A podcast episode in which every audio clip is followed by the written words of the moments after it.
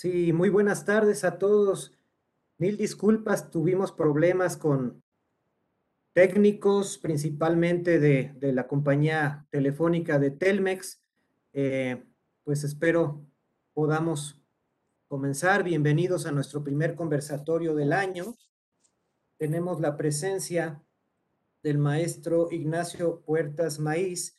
eh, quien amablemente pues también nos ha tenido mucha paciencia con este asunto. Él es licenciado en Contaduría Pública por la Universidad Anáhuac, tiene maestría en impuestos en el Instituto de Especialización para Ejecutivos, eh, maestría en Derecho Fiscal en la Universidad Panamericana, doctorado en Ciencias de lo Fiscal, Instituto de Especialización para Ejecutivos, socio fundador del despacho Puertas Contadores Públicos SC y pues 29 años de experiencia en materia fiscal. Maestro Ignacio, muchas gracias por su paciencia y muchas gracias por apoyarnos y por presentarnos el día de hoy esta, esta plática, este conversatorio, maestro. Encantado, Humberto, muchas gracias. Eh, espero que la mayoría ya hayan logrado conectarse superando esta, esta cuestión técnica. Eh, quisiera preguntarte, Humberto, eh, estoy dando la opción de compartir pantalla, pero no sé si están viendo en, mi, en la pantalla eh, lo, que, lo que ahora estoy poniendo y a su vez ven mi imagen. Sí, maestro, fusión y escisión de sociedades, posibles efectos fiscales, ya lo vemos.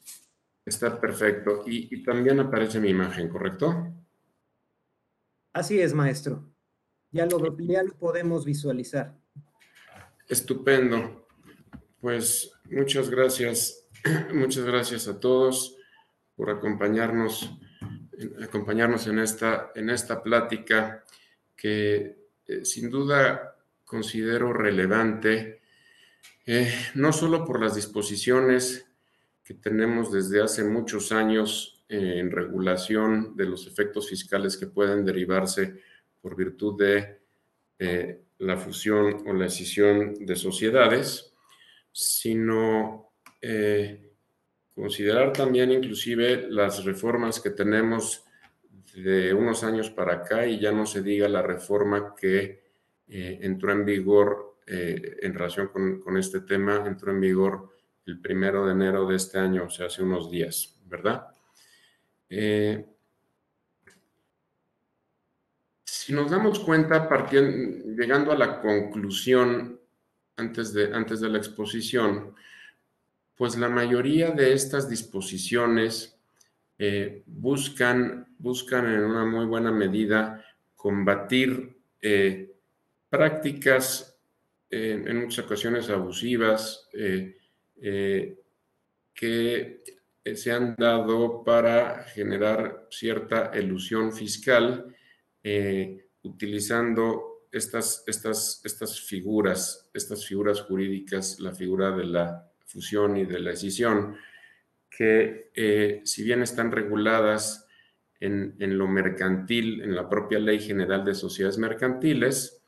eh, pues en lo fiscal están reguladas los efectos de las mismas en las leyes fiscales federales, y es, y es a las que nos vamos a referir por virtud, por virtud de la, antes de entrar a,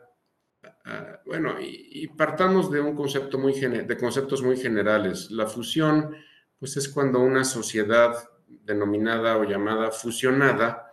transmite la totalidad de sus derechos y obligaciones a otra sociedad denominada fusionante, extinguiéndose la primera y subsistiendo la segunda, o inclusive puede por virtud de la propia fusión nacer una nueva sociedad, una sociedad fusionante que no es la que absorbe a, la fusionada, es decir, no existía con anterioridad la fusión, sino que por virtud de la fusión de dos o más sociedades puede surgir una nueva sociedad eh, llamada fusionante. En términos generales y cumpliendo y cumpliendo los requisitos en materia mercantil para que surta efectos la fusión, pues hay que eh, celebrar asambleas extraordinarias acordando la misma en, las sociedades que participan en la, en la fusión, hay que celebrar un convenio de fusión, hay que publicar ahora eh, electrónicamente a través de la página Economía un extracto del convenio de fusión y de los últimos balances de las sociedades que participan en la fusión. Y la fusión surte efectos frente a terceros transcurridos tres meses de la inscripción en el registro público, pudiendo surtir efectos desde la misma inscripción cuando se pacta con los acreedores la forma eh, del pago de las deudas o inclusive cuando se tiene su consentimiento. No obstante que surta efectos frente a terceros, pues entre las partes y sus accionistas, entre las partes y sus accionistas, eh, con base en presentes judiciales y propio criterio del SAT a través de un criterio normativo que, que nos ha dado a conocer desde hace varios años, la fusión surte efectos entre las partes y sus accionistas y para todos los efectos contables y fiscales en la fecha en la que lo acuerden. Este, en términos generales, esto, esto es eh, lo, que, lo que significa, lo que corresponde, lo que constituye una fusión. Y escisión es lo inverso. La escisión es cuando una sociedad transmite total o parcialmente activo, pasivo y capital social a otras, otra u otras sociedades que no existen previamente, sino que nacen por virtud de este acuerdo de dividir a la sociedad eh, inicial, a la sociedad escindente, esta es denominada escindente, y las que nacen por virtud de esta transmisión de activo, pasivo y capital eh, son denominadas sociedades escindidas. Ese es el concepto general y lo mismo, eh, conforme a la Ley General de Sociedades Mercantiles, está sujeta a ciertas formalidades, fundamentalmente surte efectos frente a terceros transcurridos 45 días de su inscripción en el registro público. Ahora bien, estos actos jurídicos regulados en la Ley General de Sociedades Mercantiles eh, sin duda tienen efectos fiscales que están regulados, yo pensaría en su totalidad, si no es que en su mayoría o prácticamente en, eh, prácticamente en su totalidad. Por virtud de estos, de estos actos jurídicos, de, llevar a cabo una fusión o una escisión, eh, las leyes fiscales, concretamente, principalmente la ley del impuesto a la renta, pero también algo tenemos en IVA, y en Código Fiscal de la Federación, pues se puede o no dar la transmisión de ciertos derechos eh, eh, que, tengan derechos en materia fiscal, o llamémosle inclusive atributos fiscales o cuentas fiscales, que puede tener la sociedad fusionada o que puede tener la sociedad descendente, que son las que transmiten por virtud por virtud de la celebración de, estas, de, estos, de estos actos, ¿no? Y, repasando brevemente, en materia de impuesto a la renta, eh, hice, hice este pequeño resumen de los conceptos que, que, tengo muy presentes, pudiera haberse escapado alguno, pero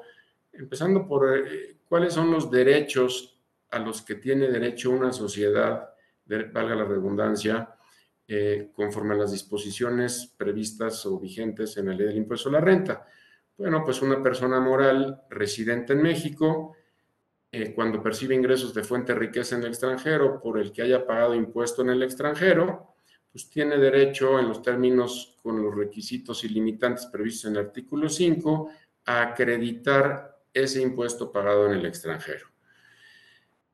Eh, ¿Qué pasa si esta sociedad es fusionada, pues no está previsto en forma expresa si este derecho se transmite. Sin embargo, en este caso concreto, eh, sí el artículo 5 nos remite a las mismas reglas que para las pérdidas fiscales. En consecuencia, eh, tenemos 10 años, 10 ejercicios posteriores, más que años, ejercicios posteriores para poder llevar a cabo el acreditamiento pero también en las reglas de pérdidas se establece que el derecho a transmitir pérdidas es personal de la, del contribuyente y no puede ser transmitido por virtud de fusión. luego entonces podríamos interpretar que este derecho a acreditar impuesto pagado en el extranjero no es transmisible a la sociedad fusionante por virtud de una fusión. En el caso de decisión, pues si la sociedad es es decir, esta sociedad que se parte, que se divide, total o parcialmente, si la sociedad es indente subsiste, pues el derecho es propio de la sociedad indente. Sin embargo, si la sociedad indente desaparece, se extingue, naciendo eh, dos o más sociedades escindidas, entonces eh, el derecho a este acreditamiento por, del impuesto pagado en el extranjero se divide entre las sociedades escindidas en la proporción en la que se divide el capital social. Y aquí vamos a ver en escisión que los distintos derechos y o atributos fiscales, hablando de escisión, se dividen de manera distinta dependiendo de cada uno de ellos. Eh, me paso ahora al artículo, al artículo 10, que es el derecho que tiene una persona moral residente en México a acreditar el impuesto a la renta que paga por distribuir dividendos. Como sabemos, una persona moral que distribuye y paga dividendos que no provienen de CUFIN, pues causa el impuesto corporativo, para efectos prácticos, el 42.86% del dividendo distribuido, porque el importe distribuido y pagado, al no haber CUFIN, se piramida por 1.4286 y el resultado se multiplica por el 30%. Ese impuesto que se paga hace muchos años era definitivo, pero también desde hace varios años, en inclusive anteriores leyes, de, la leyes del impuesto a la renta, se prevé el derecho, la posibilidad de que la persona moral lo pueda acreditar contra el impuesto al ejercicio e inclusive contra pagos provisionales e impuesto al ejercicio de los dos ejercicios siguientes. Bueno, este, este derecho no está previsto en la ley que pueda ser transmitido por virtud de una fusión y tampoco está previsto en la ley que en el caso de que desaparezca la sociedad escindente, eh, no está establecido ni que se transmite, ni mucho menos en qué proporción se transmite a las sociedades escindidas. Y aquí podríamos entrar en conflictos de interpretación. Eh, en virtud de que eh, por la propia fusión hay esta transmisión universal de derechos y obligaciones, me parece que hay elementos para alcanzar la interpretación de que aun cuando no está expresamente previsto en la ley fiscal, en la ley del impuesto a la renta, eh, el derecho o la posibilidad de transmitir este derecho de acreditamiento a la sociedad fusionante, me parece que eh, hay argumentos para sostener que sí es un derecho transmisible por esta causabiencia universal que se da por virtud de la propia fusión. Y, me parece que para fortalecer esta interpretación eh, podemos acudir al supuesto de pérdidas fiscales. Eh, en el caso de pérdidas fiscales, claramente la ley establece que las sociedades fusionadas no transmiten a la sociedad fusionante las pérdidas fiscales que tuvieran pendientes de disminuir al momento en el que se lleve a cabo la fusión. ¿Por qué existiría esta prohibición en la ley eh, si todos están, pues ¿por qué existe? Pues creo que existe esta prohibición porque, como decimos, por la naturaleza de la propia fusión, todos los derechos y las obligaciones se transmiten siendo que la ley del impuesto a la renta quiere limitar la transmisión de pérdidas fiscales, entonces expresamente en la propia ley se limita, ¿no? Y eso, eso era el siguiente concepto. En el artículo 57 de la ley del impuesto a la renta nos dice que las pérdidas fiscales no se transmiten por virtud de una fusión. Es decir, si una sociedad fusionada tiene pérdidas fiscales, eh, se extingue por fusión absorbida por la sociedad fusionante, sus pérdidas fiscales se pierden. No así en escisión. En escisión tenemos un cambio a partir de este 2022 y el cambio trascendental es que solo se dividen las pérdidas fiscales que puede tener una sociedad descendente al momento en el que, en el que se lleva a cabo la decisión, solo se dividen hacia la, entre las sociedades que sean del mismo giro. Y aquí me parece que faltó, faltó bastante regulación al respecto, porque eh, definitivamente giro no es lo mismo que actividad preponderante. Actividad preponderante está definido en el reglamento del Código Fiscal de la Federación por aquella actividad por, el, por la que el contribuyente tenga la mayor cantidad de ingresos. Artículo 45 del reglamento del Código Fiscal de la Federación. El giro,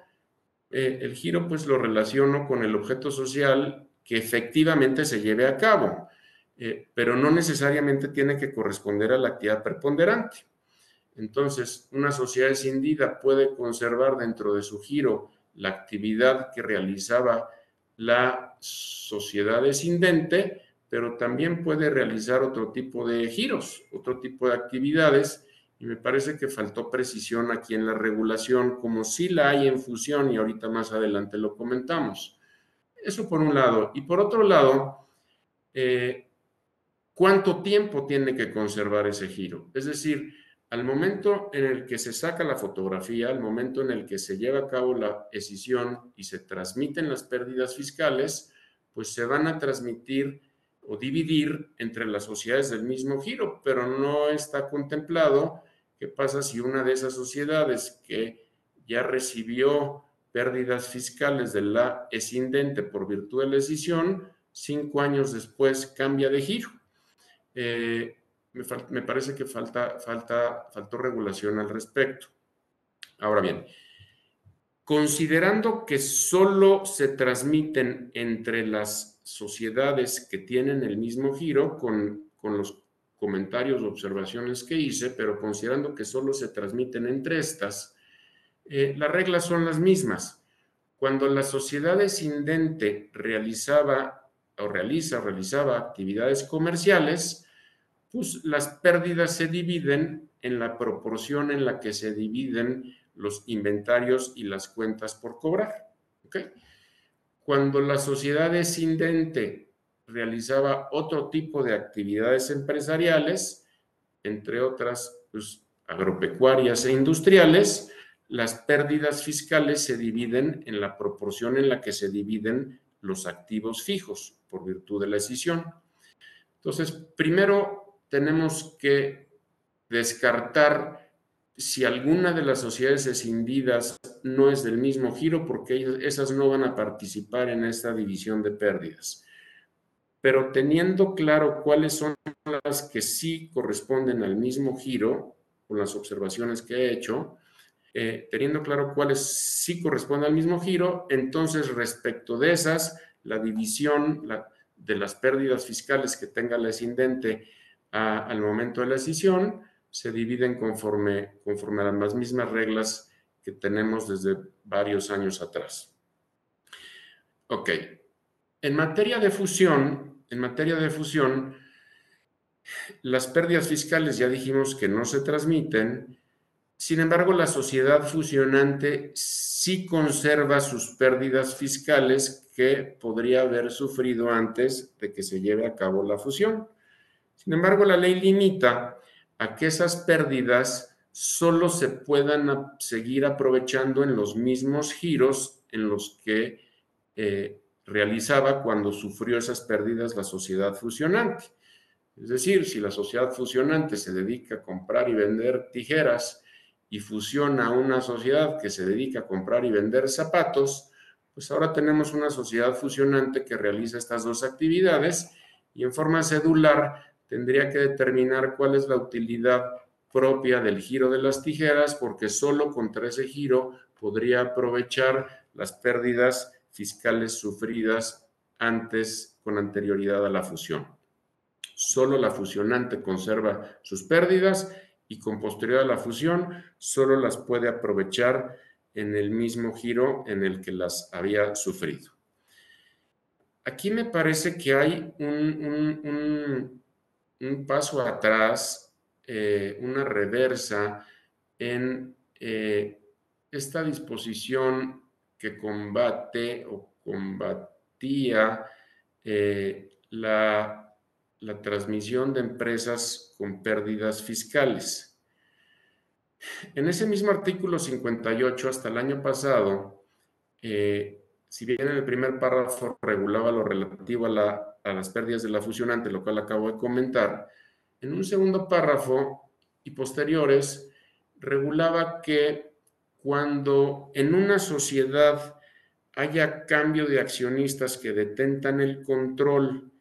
y los ingresos de los últimos tres ejercicios inmediatos anteriores al cambio de control sean inferiores al monto de las pérdidas fiscales pendiente de disminuir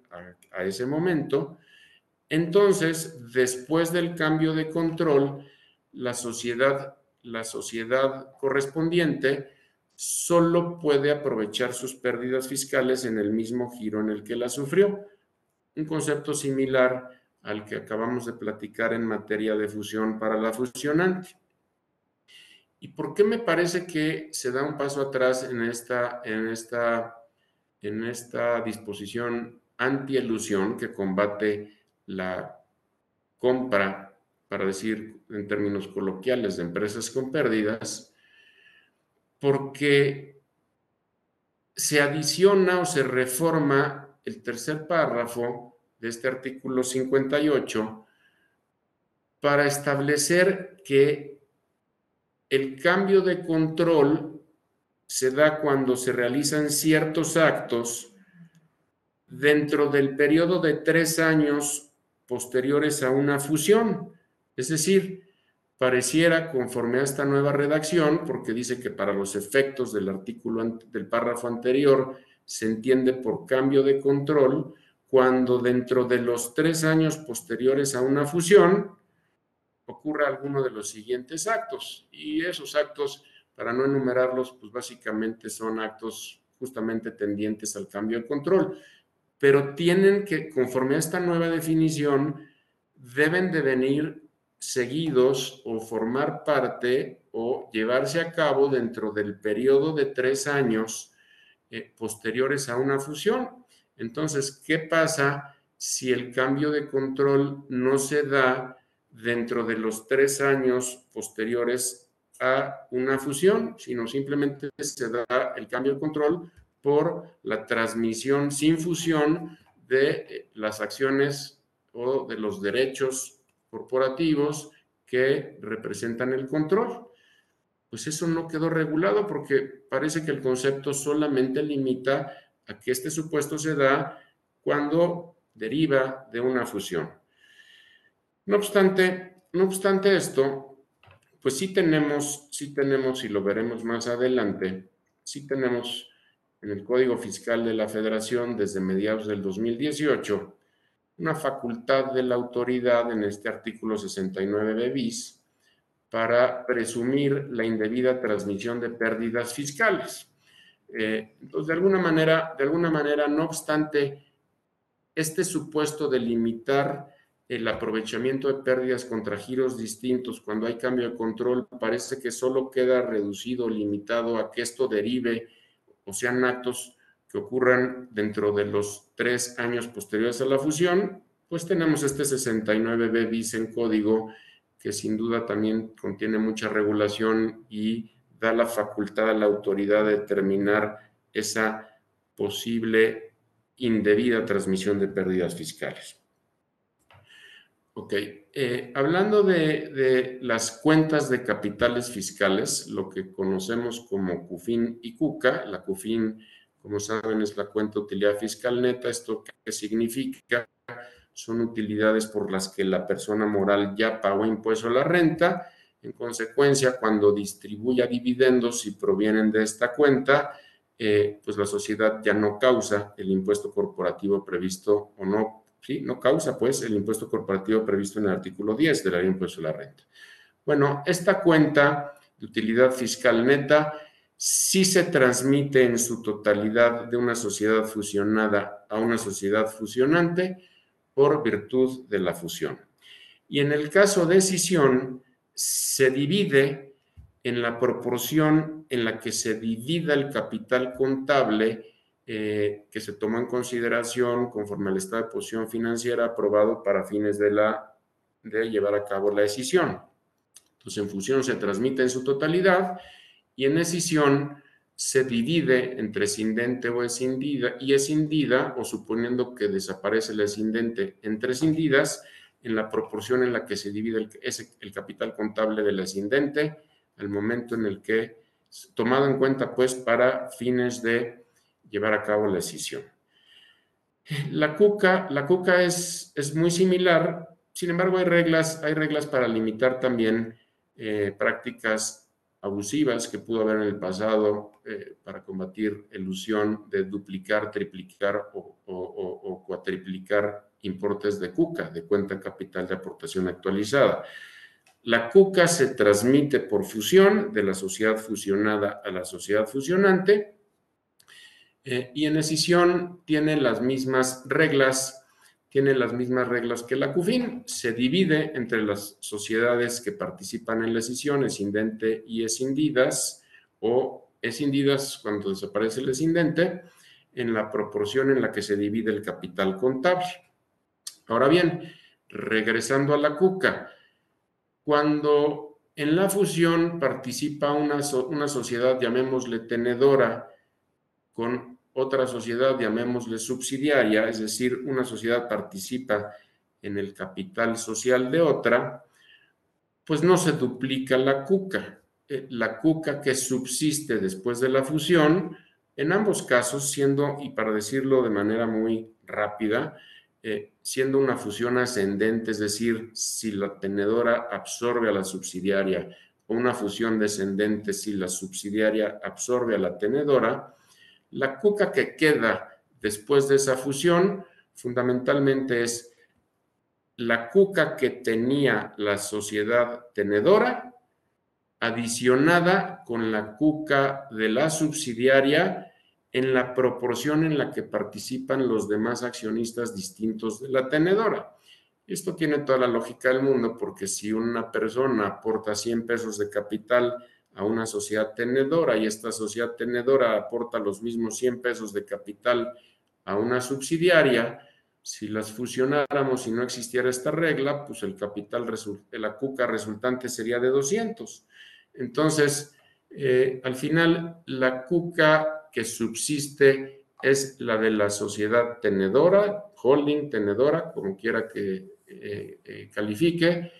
y adicionada con la cuca de la subsidiaria controlada en la participación en la que, en la que, en la que,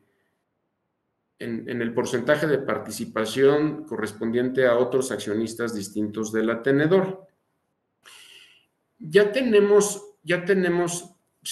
vamos, si vemos esto, eh, vamos, desde arriba, una vista del bosque sin perdernos en las ramas, pues todas estas disposiciones sin duda lo que buscan es evitar, evitar abusos, evitar ilusiones a través del aprovechamiento de la utilización de estas, estas figuras. Eh, una de ellas, y ya hablando de, ya teniendo presente el artículo 78, que es el relativo a cuando una persona moral puede estar distribuyendo una utilidad por virtud de una reducción de capital, pues en ese artículo 78 tenemos desde hace varios años, inclusive con leyes del impuesto a la renta ya abrogadas, eh, un supuesto de reducción de capital cuando por virtud de la escisión se transmite a la sociedad escindida activos monetarios que representen más del 51% de sus activos totales, o bien cuando la sociedad escindente conserva dentro del total de sus activos activos monetarios que representen más del 51% de sus activos totales. Eh, hay esta ficción, esta, esta ficción de reducción de capital conforme al artículo 78 y en consecuencia los efectos fiscales que conforme a la mecánica del 78 pudieran derivarse por virtud de esta reducción de capital. Eh, y, comento, por si más adelante lo, omito, cuando para efectos del impuesto a la renta hay reducción de capital por virtud de una decisión, conforme a las reglas que acabamos de comentar, eh, aún cumpliendo todos los requisitos que pudieran tenerse que cumplir conforme a lo que ahora veremos del artículo 14b del Código Fiscal de la Federación, en esa decisión hay enajenación. O sea, por el simple hecho de que califique como reducción de capital, no le resulta aplicable el artículo 14b, luego entonces, conforme al 14, hay enajenación por virtud de esa decisión. Lo, comento, que tal vez lo comentaré más adelante, pero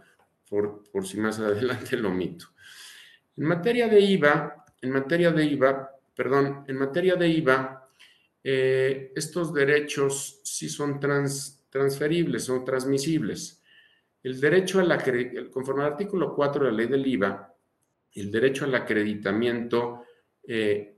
es, es propio, es personal del contribuyente y solo se puede transmitir por virtud de fusión.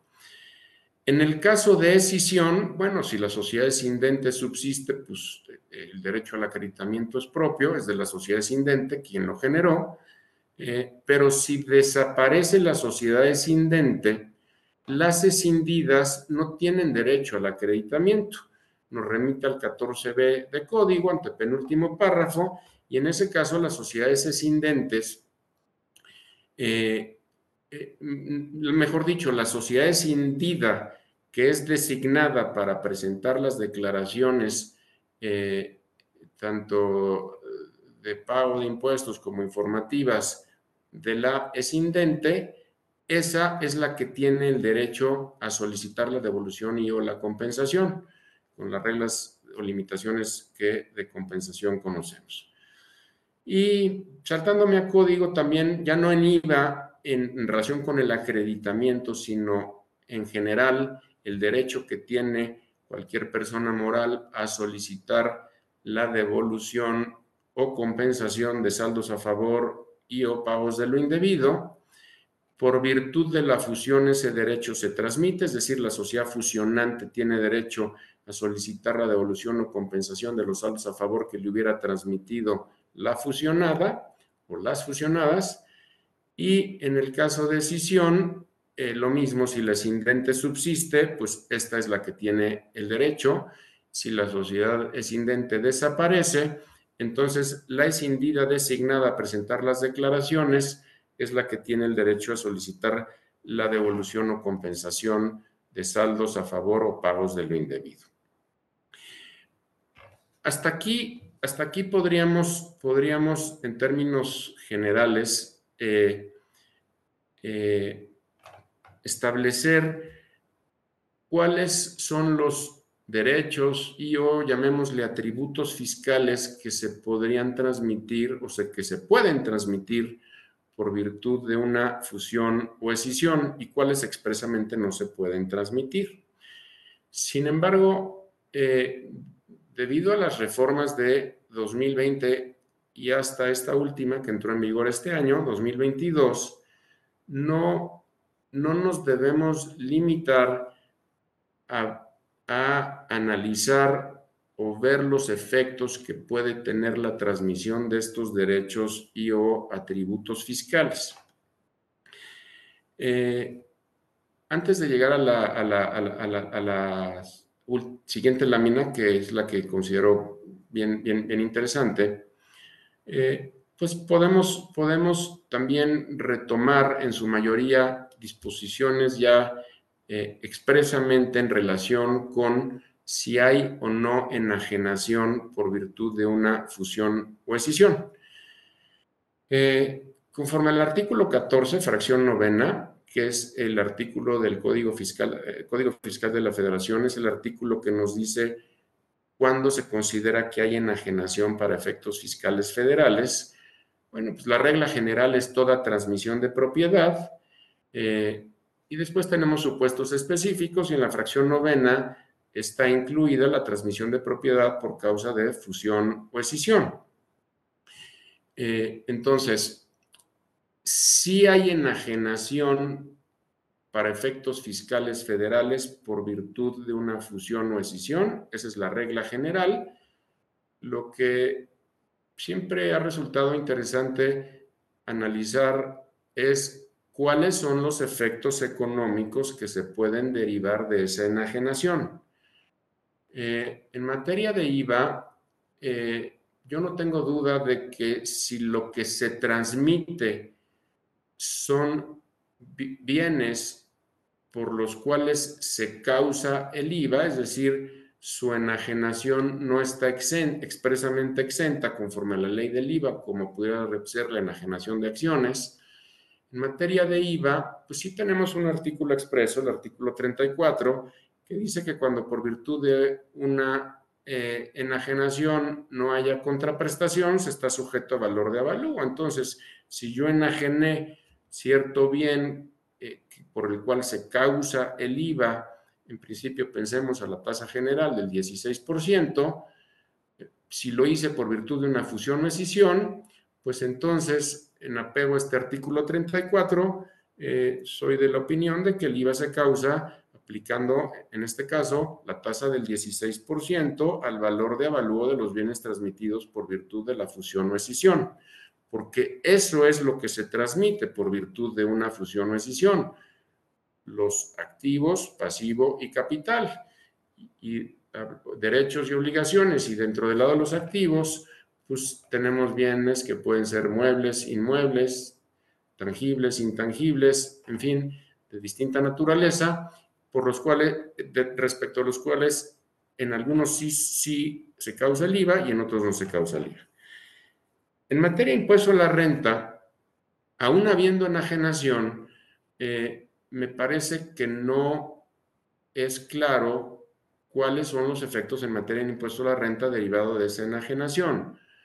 Eh, la sociedad fusionada, la que desaparece por virtud de la fusión, pues en ningún momento incrementa su patrimonio, por el contrario, se extingue, es absorbida por la sociedad fusionante y mucho más la sociedad es indente, la sociedad es indente que se parte y transmite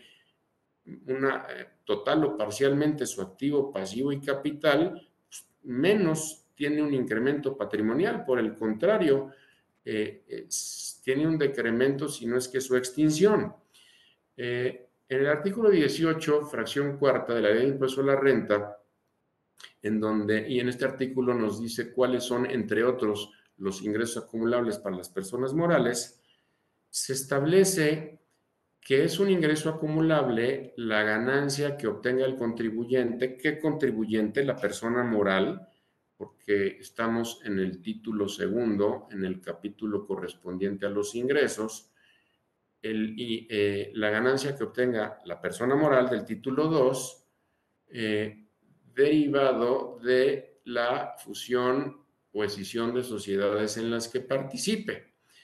Entonces, esa disposición no establece que es cierta ganancia por la transmisión de bienes, sino es la ganancia atribuible a la persona moral que participa en sociedades que se fusionan o que se cinden.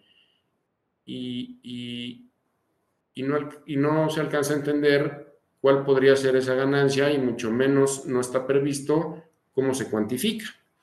No obstante, tengo bastante claro que el criterio de la autoridad seguramente sería el, pues, de, determinar de haberse vendido esos bienes a su valor de avalúo comparado contra su costo fiscal, su saldo pendiente de deducir o su monto original ajustado, dependiendo del bien del que hablemos, pues esa diferencia es la que yo supondría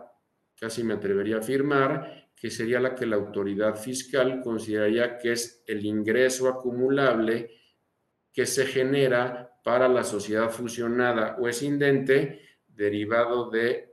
estos actos en los que haya enajenación. No obstante, insisto, me parece que hay una, una falta eh, de regulación al respecto. Ok, entonces la regla general es que si hay enajenación, sin embargo, en el artículo 14b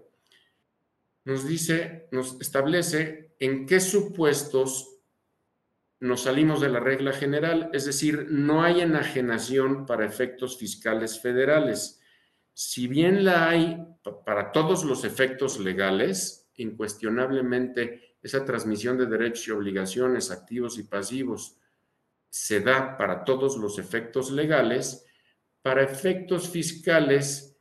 no se da esa enajenación cuando nos ubicamos y cumplimos los requisitos previstos en el artículo 14b del Código Fiscal de la Federación. Y fundamentalmente son tres para el caso de fusión y son dos en el caso de escisión. Eh, perdón, quisiera hacer una pausa. Humberto, ¿hasta aquí se está viendo el material, se escucha y se ve la imagen? Sí, maestro. Se ve muy bien y se escucha muy bien la plática. Estupendo, te agradezco mucho, Humberto.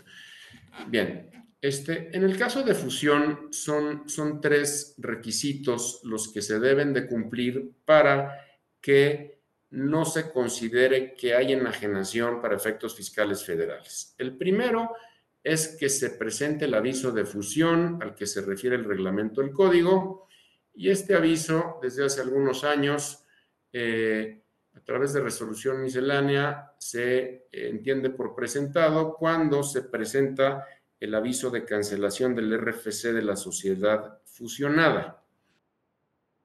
Aquí quisiera hacer una precisión. Hace varios años, en, otra ley del impuesto a la renta ya abrogada, lo que establecía esta, esta, este supuesto es que se presentara en los términos previstos en el reglamento del código. Y el reglamento del código establecía que se presentara dentro del mes siguiente. Eh, ahora no dice en los términos, simplemente dice que se presente el aviso al que se refiere el reglamento del código. Eh, luego entonces, ante la dificultad que hemos vivido de, este aviso se presenta de manera presencial, ante la dificultad que hemos vivido para dar avisos al RFC eh, cuando son de manera presencial, considero que eh, es dable sostener, interpretar que basta con presentar el aviso, aunque sea extemporáneo, para cumplir con el requisito. Ahora bien, definitivamente no sería la recomendación. La recomendación para evitar distintas interpretaciones es que el aviso se presente dentro del mes siguiente. Eh, eh, no, obstante, no obstante, ya no establece en esos términos la disposición vigente en relación con la que tuvimos hace varios años. Sin duda, la recomendación es que se presente el aviso de cancelación del RFC de la fusionada dentro del mes siguiente. El segundo requisito en el caso de fusión es que la sociedad fusionante siga realizando la misma actividad que realizaba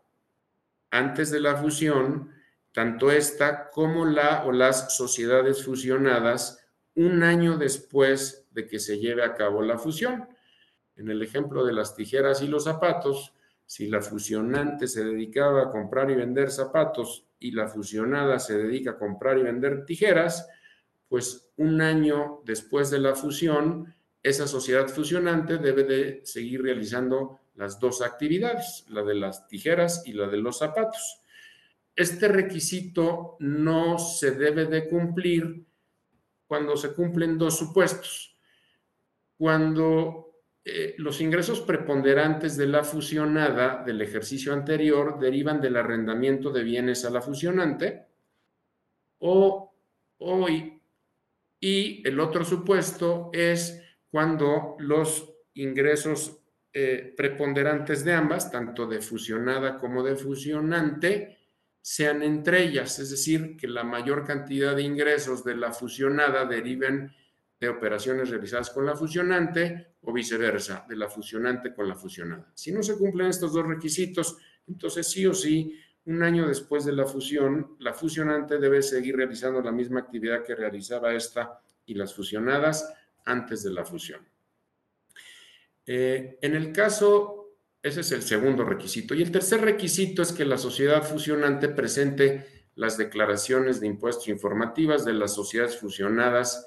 eh, es decir, de las que desaparecieron por virtud de la fusión. Tres requisitos en fusión, que los dos primeros, pues me parece que son de fácil cumplimiento, son requisitos formales de presentar avisos, declaraciones,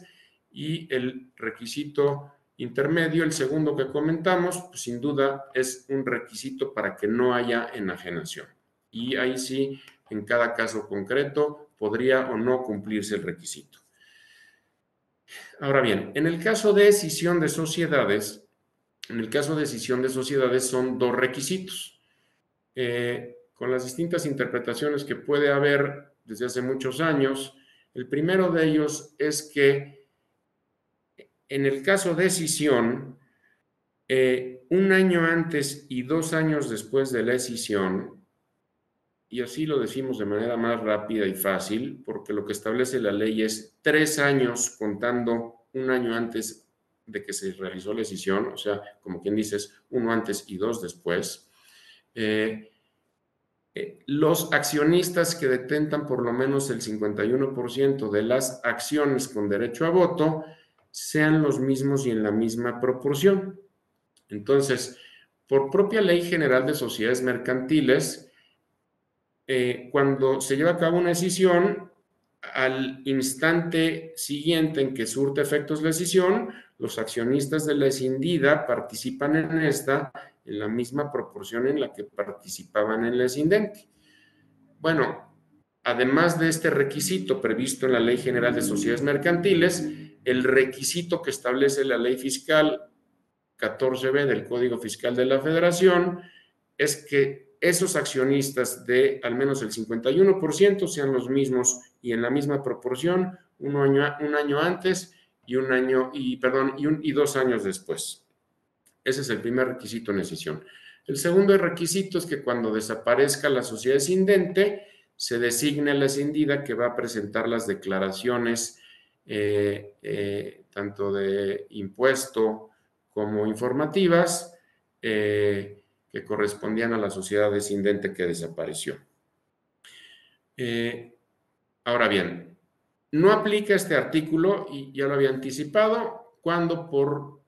cuando conforme a la ley del impuesto a la renta, por virtud de una decisión, calificó esta como una reducción de capital. Esto ya lo dijimos por la transmisión o conservación, en el caso de la fusión de la escindente, de activos monetarios que representan más del 51% de sus activos totales. Si estamos en ese supuesto, además de los efectos que pudieran darse en renta, siempre hay enajenación por virtud de una decisión. O sea, pese que se cumplan los requisitos, no aplica este artículo. Y tampoco aplica este artículo, y ahí hay una adición eh, a la reforma que ya ocurrió desde el año pasado, cuando en el capital contable de la fusionante, esa es la adición para este año, porque desde el año pasado era en la escindente y o escindidas, aparecían con posterioridad a estos actos a la fusión o a la escisión, o surgían, surgen conceptos o partidas, como quiera que se les denomine, cuyo importe no estaba, eh, estaba eh, representado o, reflejado en el estado de posición financiera que sirvió de base para llevar a cabo la fusión o la escisión. Eh, es decir, esta transmisión de partidas del capital contable creativas, en donde un capital de 200 lo dividen en uno de 300 positivo y en uno de 100 negativo, lo cual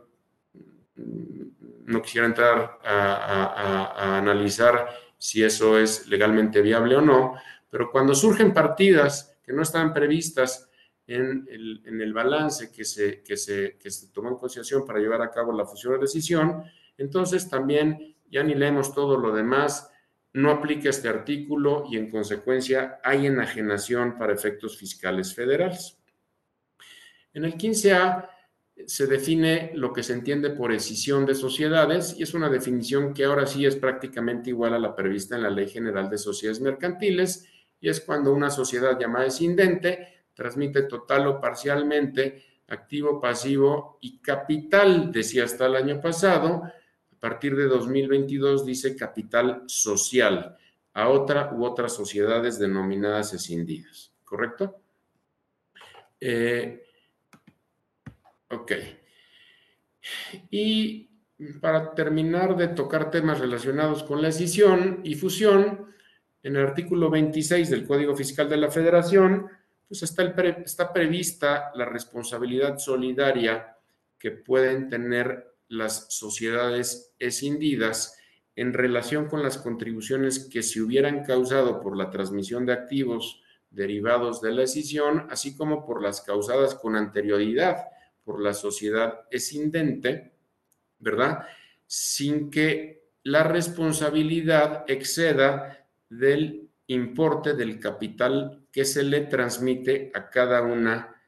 de las sociedades escindidas. Y aquí se utiliza el término capital y la verdad es que personalmente me confunde. Desde hace muchos años eh, que, estudiamos eh, estas, estas, estas leyes fiscales, estas, eh, cuando las leyes quieren, por lo menos en materia de impuesto a la renta, referirse a capital contable, expresamente dicen o establecen capital contable, como pudiera ser el supuesto del artículo 78, que juega o forma parte en la mecánica para determinar si hay o no una utilidad distribuida. Y cuando las leyes no establecen expresamente capital contable, asumíamos, o por lo menos yo, que es el capital social. Pareciera que esto no está tan claro como yo lo tenía, porque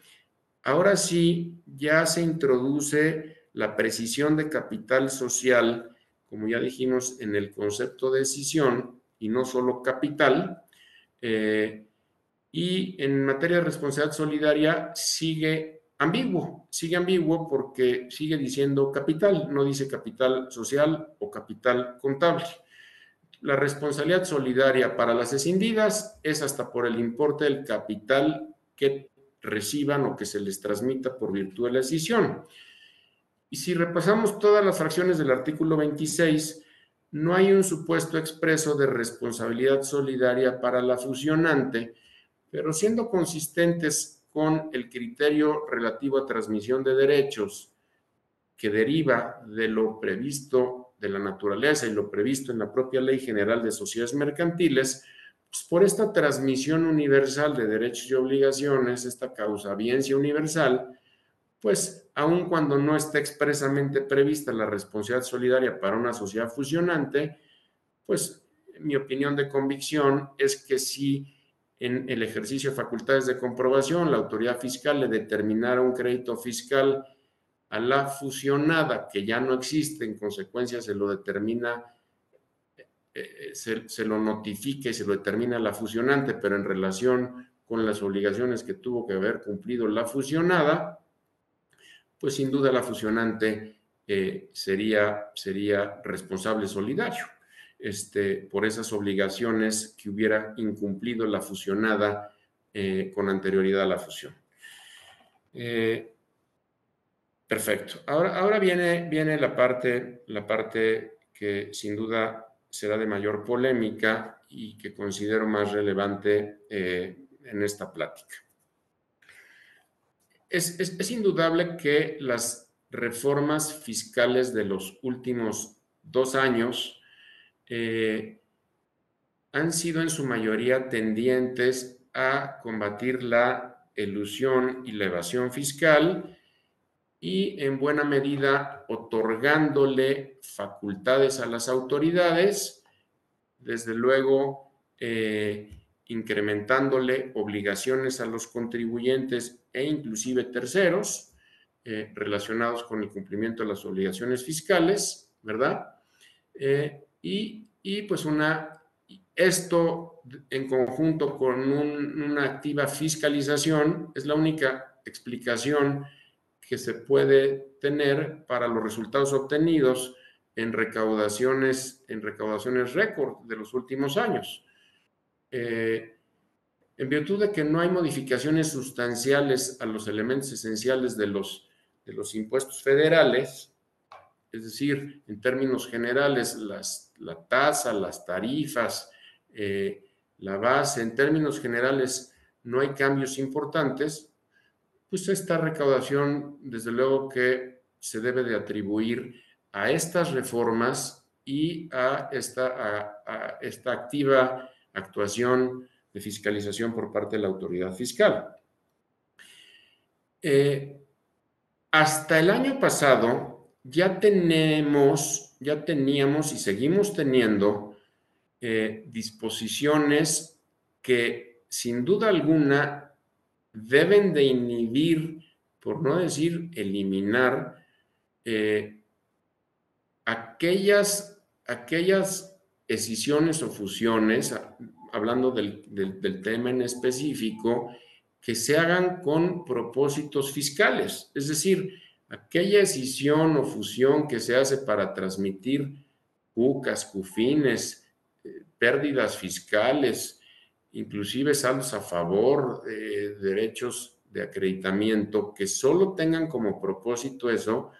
pues me parece que deben de eh, pasar bajo la lupa de todas estas disposiciones. Eh,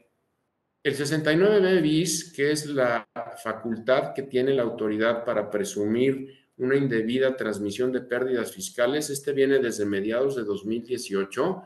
pero eh, finalmente sí dice que cuando con motivo de una reestructura corporativa, llámesele fusión, escisión o inclusive el simple cambio de accionistas que detentan el control, eh, se lleven a cabo con posterioridad o anterioridad ciertos actos que claramente son tendientes en su mayoría a transmitir el atributo fiscal, las pérdidas fiscales, pues la autoridad tiene una facultad similar a la prevista en el 69B y con un procedimiento similar en donde le notifica al contribuyente, el contribuyente tiene derecho de réplica, inclusive tiene derecho posteriormente a promover un recurso de revocación, pero si al final no logra desvirtuar esta presunción eh, en forma definitiva y apareciendo en una lista estas, estas pérdidas transmitidas, indebidamente transmitidas, no pueden ser aprovechadas por el contribuyente que las hubiera recibido y no solo eso, eh, inclusive eh, puede ser considerado como un acto simulado para efectos de la comisión de un delito. Entonces, esta ya la traemos desde 2018. Entonces, llevar a cabo decisiones en donde nos ubicamos en esos supuestos y se transmiten pérdidas fiscales o, eh, cualquier otro acto, reestructura, pues sin duda tiene que pasar bajo la lupa del artículo 69b bis.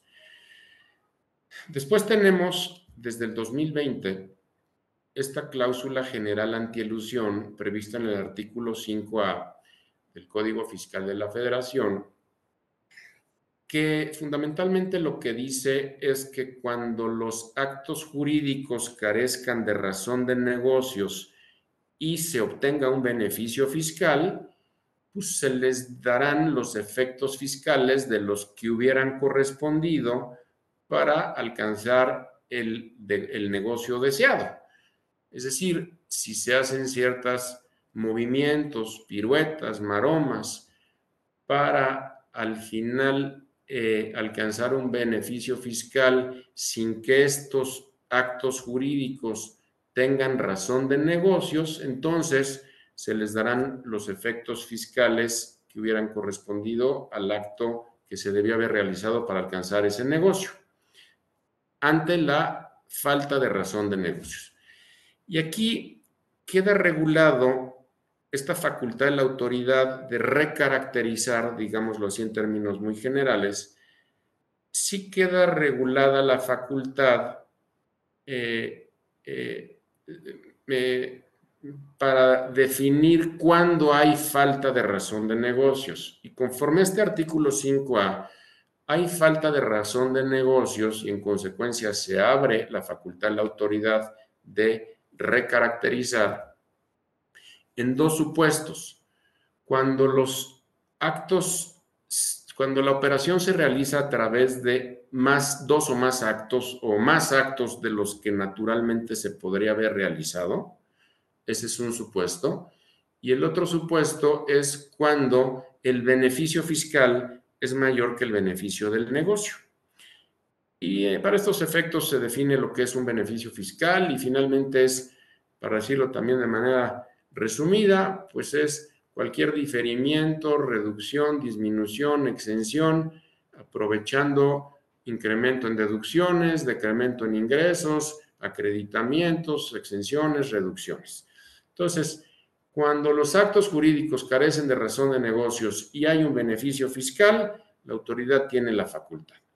Entonces, sin llegar a la reforma de este año, que es propia de efectos derivados de enajenación, eh, en una decisión o fusión de sociedades que no por sí misma no tiene una razón de negocios más que probablemente la transmisión de atributos fiscales, pues me parece que también debe de pasar bajo la lupa de este artículo 5A, pues la autoridad tendría la facultad de recaracterizar los efectos fiscales que se hubieran derivado de tal reestructura, ¿verdad?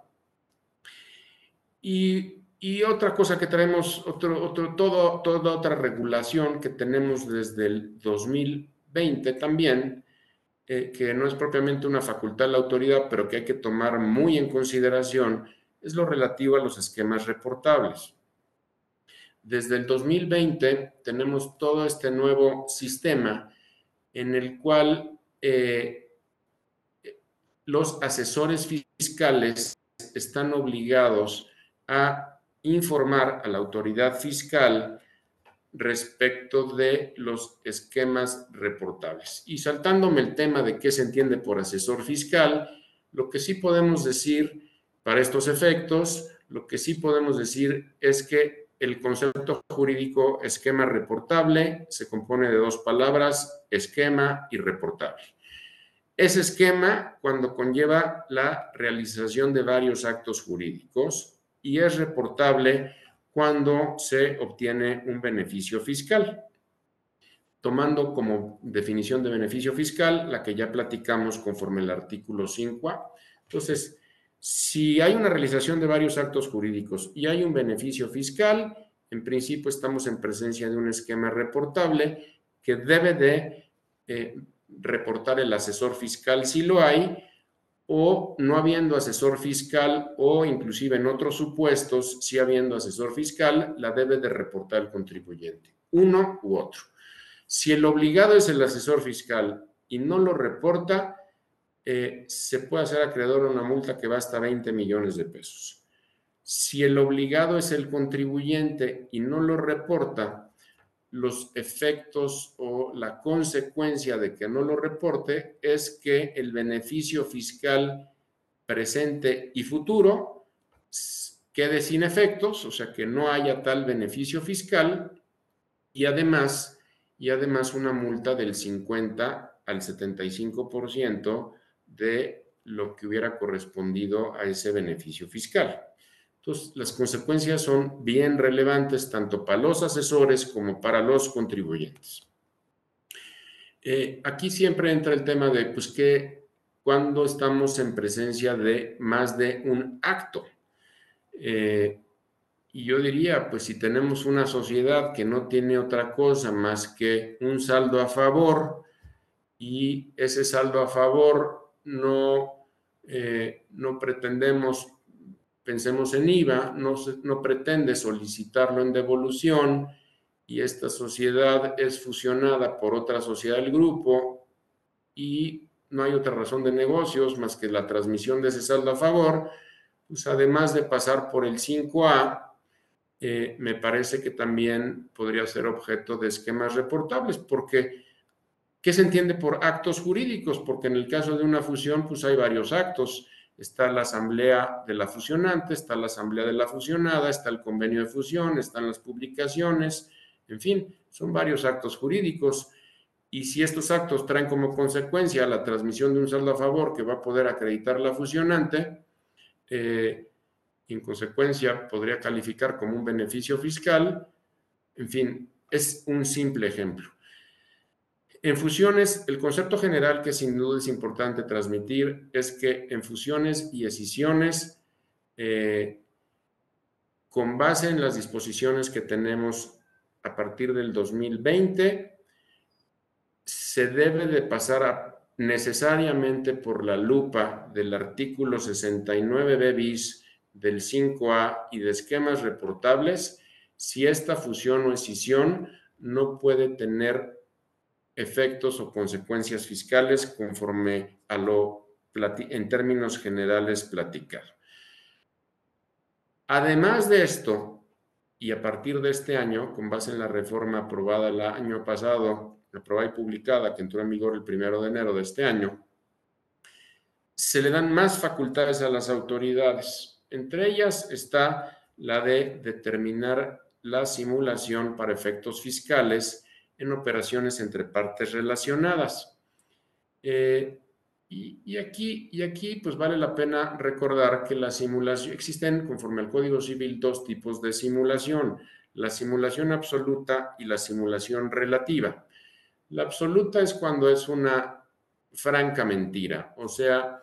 haces, dices que hiciste algo que no hiciste o, eh, eh, o simplemente es una burda mentira.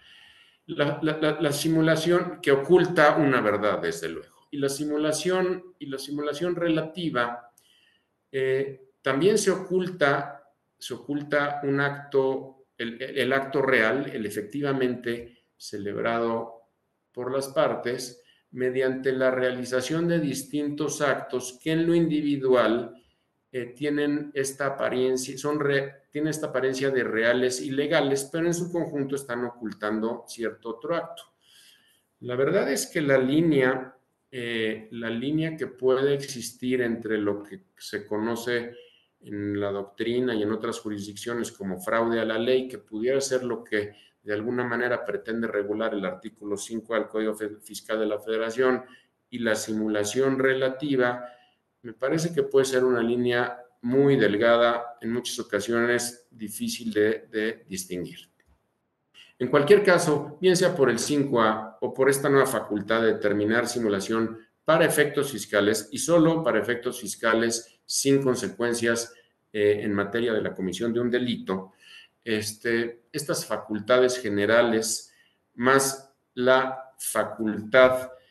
de eh, presumir transmisión indebida de pérdidas, más esquemas reportables, insisto, que hacen tomar con mucha seriedad y mucho análisis eh, eh, las posibles fusiones o decisiones, sobre todo cuando son entre empresas de un mismo grupo, empresas que sean consideradas como partes relacionadas. No obstante, no obstante, la reforma, hay una reforma relevante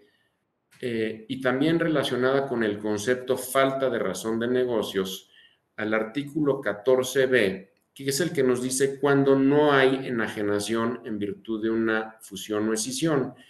Y ya dijimos que la regla general es que si hay enajenación, la regla de excepción sujeta a los requisitos está en el 14b, conforme a lo que ya platicamos, ¿verdad? Pero en este mismo artículo 14b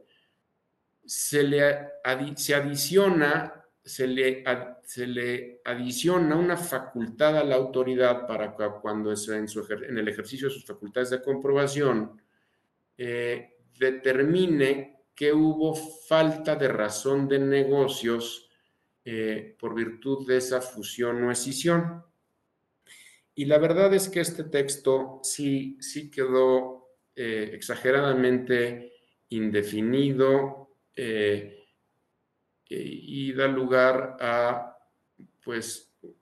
mucha subjetividad en su interpretación y aplicación. Eh, resulta cuestionable que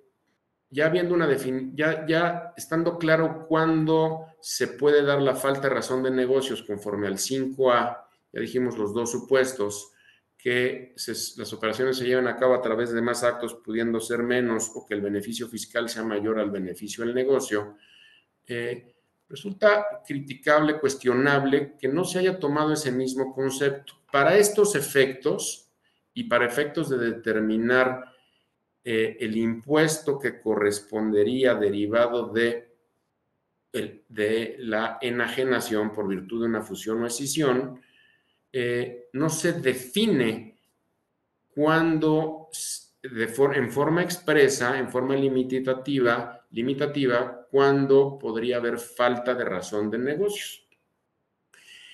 Eh, y, lo que se establece es que la autoridad para verificar la falta de razón de negocios puede tomar en consideración eh, las operaciones relevantes que se hubieran realizado cinco años antes o cinco años después de la realización de una fusión o de una decisión. Es decir, lo puede tomar en consideración como pudiera tomar en consideración otras tantas. Eh, simplemente no es determinante, es algo que puede tomar en consideración, pero quedamos, quedamos en el campo de lo subjetivo. Si cinco años antes o cinco años después de la fusión o la escisión se llevaron a cabo alguna de estas operaciones relevantes, denme un segundito porque me está marcando el maestro Carlos. Hola, Charlie.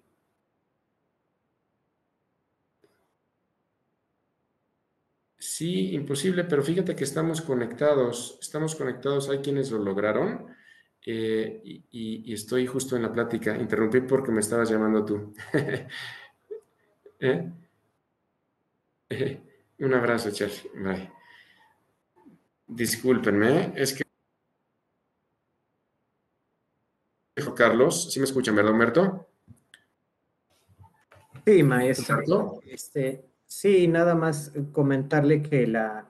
plática es de, una hora y a lo mejor algunos de nuestros participantes tienen alguna situación, pero adelante, maestro, podemos concluir sin problemas. Ah, estamos por concluir, excelente. Era el maestro Carlos que no se pudo conectar tampoco. Bueno,